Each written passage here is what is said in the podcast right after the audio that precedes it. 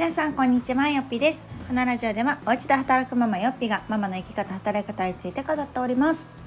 えー、今回はですね私が好きなまあ、このフリーランスになって、まあ、よかったなと思う月曜日の過ごし方についてお話をしていこうかなと思います。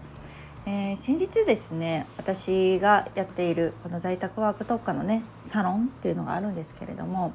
えー、そちらのサロンではですね週に2回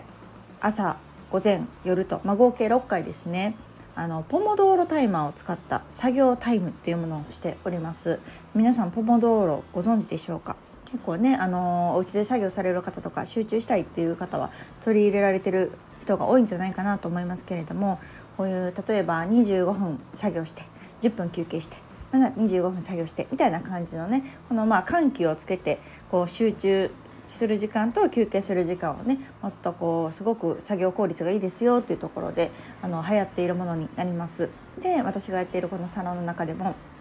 取り入れてもうね12月にスタートしたのでもう今2月だから、えー、3ヶ月ぐらいかなもう経ちましたが割とこのね習慣っていうのも定着してきましてでいつも月曜日もしてるんですね私は割と月曜日の午前中に参加することが多くってもちろんこの参加も任意なのでねあの全員が全員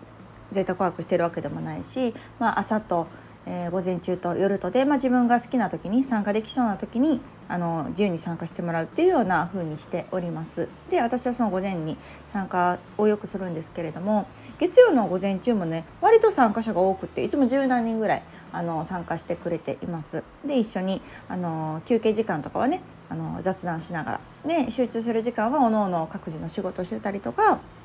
まあ、お子さんいる方はお子さんのお世話したりとか家事したりとかっていう風な、まあ、自由に使われているんだと思うんですけれどもその休憩中にですねあの、まあ、一人のフリーランスの方とお話ししていて「今日何してるんですか?」みたいな「お仕事ですか?」みたいなことを話してると、ま、もちろんお仕事はお仕事なんだけど、まあ、月曜日はそのフリーの日にしてますと。で私もその方もパートとえーと、フリーランスの日っていうのを掛け持ちしてる、まあ、いわゆるその副業ですね複数の方の副業をしているあの形になります。で私もですね月曜日はもうフリーランスの人設定してまして、まあ、自分の,、まあ、あのやりたいことをやる自分の仕事をするっていうような風に決めていますので、まあ、割と月曜日っていうのは非常に融通が利きやすいんですね。であの、まあ、ママにとってはですよ月曜日がまあ一番ハードからの解放だったりするじゃないですか。週末ね土日とかっていうのはあの毎週子供がいるし、まあ、もちろん家族で過ごす時間がほとんど、うん、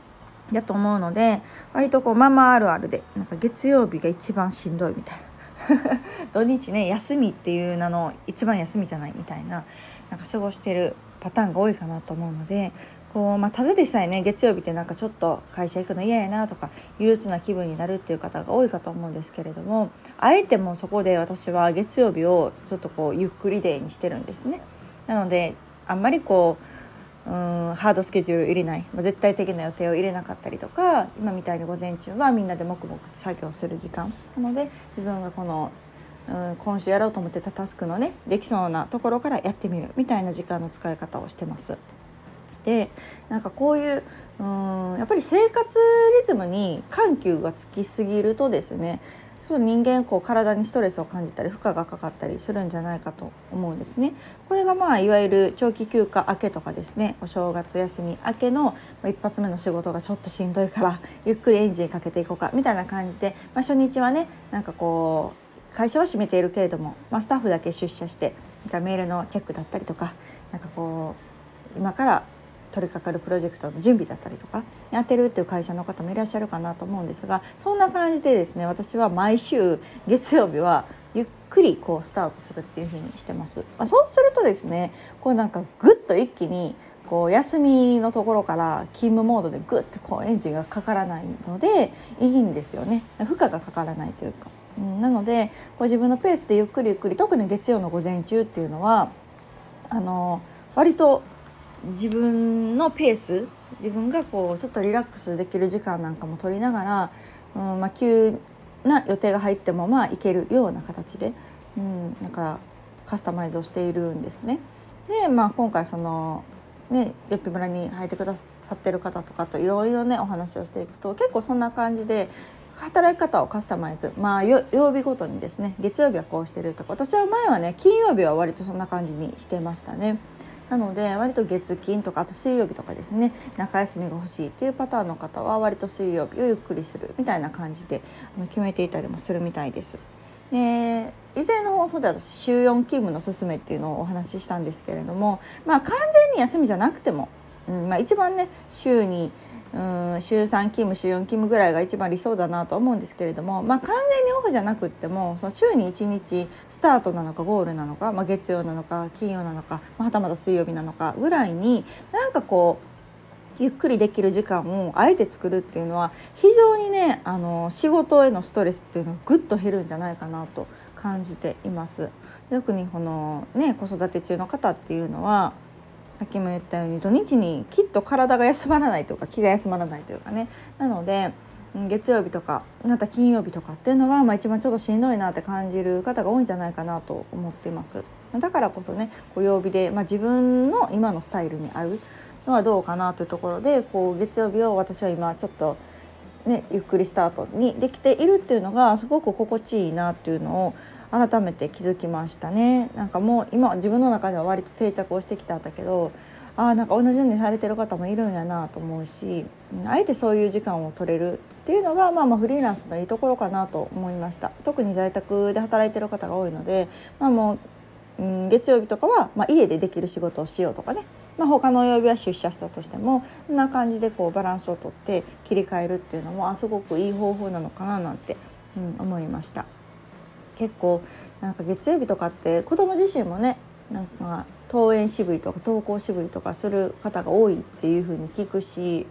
うん、うちは今のところね学校も保育園もかなり機嫌よく行ってくれてるのであんまり今はそういうのがないんだけれども、まあ、子供も同じようにね感じる部分があるのかなと、うん、毎日毎日ね学校行って保育園行ってとかしてる中にもなんかちょっと気分が乗らんなとかねお家でゆっくりしたいなとか土日楽しかったなみたいな感じで月曜日が一番ねその負荷がかかるという意味では、まあ、同じなのかもしれないななんて思うとねちょっとでもこう月曜日の朝ってバタバタしがちだったりするんですけれどもまあ仮に子供がぐずったとしてもこちらはまあなんとかなるような体制っていうのが取れるっていうのはやっぱりすごくいいなと、うんうん、思いました。なかなかねそれが会社勤めしていた時はそんなことね 勝手にできないしで特に月曜日っていうのはねなんか週の初めやから今週が始まる前の打ち合わせなんかがその冒頭で業務が始まる前に入ったりとかすることもあったので一番こうね月曜の朝が気合が入るというか何て言うんだろうな。寝坊もできひんしとかね。なんかこう一番こう気が張ってる時だったなと思いますけれどもなんかそこをねぐっと頑張るよりもゆるくスタートした方がなんか自分自身も楽しく仕事ができるなと思いました。なのでなんか半休とかでもいいですよね。なんか月曜は午後から出社みたいなルールがあればいいなーなんて なんかそんなん取り入れてる会社もあったらねなんかいいんじゃないかなと思いました。もしくはま金曜日早く帰るとかね、金曜日は午前中で終わりみたいなことをするとなんか丸一日は休みだったらまた次の日反動が来るけどなんか半日勤務ぐらいだったらちょっと朝ゆっくりね、あのー、寝れたりとか、まあ、準備できたりとか、まあ、子供がいらっしゃる方はあまりその朝多少ね子供がぐずっても対応ができるみたいなことができるとなんか週の初めとしてはすごくこうゆるっとスタートができて残りの火水木金とかっていうのが頑張れたりするんじゃないかななんて思いました。結構も私はこういう曜日ごとに分けた働き方っていうのが好きで毎日違う仕事をしてるんですね働き方も違ったりするんですけれどもなんかそれが私は気に入ってますね。うんこの曜日は何の仕事してこの曜日は何の仕事してっていうのを分けることによってこう自分自身も切り替えができるし仕事へのマンネリみたいなものも全くなくなったりとかあと相乗効果もねこの A の仕事は B の仕事にも役立つとかねまたその逆もあったりとかでなんかすごくうんこの複数の仕事を持つっていうところのメリットっていうのをすごく感じております。なのでなかなかね周りにこんな働き方してるっていう人も多くはないと思うからなんか体験談を聞く機会もないと思いますが結構このよっぴ村はねそういう働き方している方が多くってなんか私自身も「あ分かる分かる」って思うことも多いしあそういうこともできるねみたいな感じでお互いねいい部分をあの受け取りながらなんかお裾分けしながらねあの社会の中ではマイノリティな集団だとは思うんですけれどもでもそれぞれが自分のねできることとかを生かして、まあ、家で働いたりとか自分でサービス作ったりとかなんかそんな風なことで自分に合った働き方っていうのを見つけてるからからこそね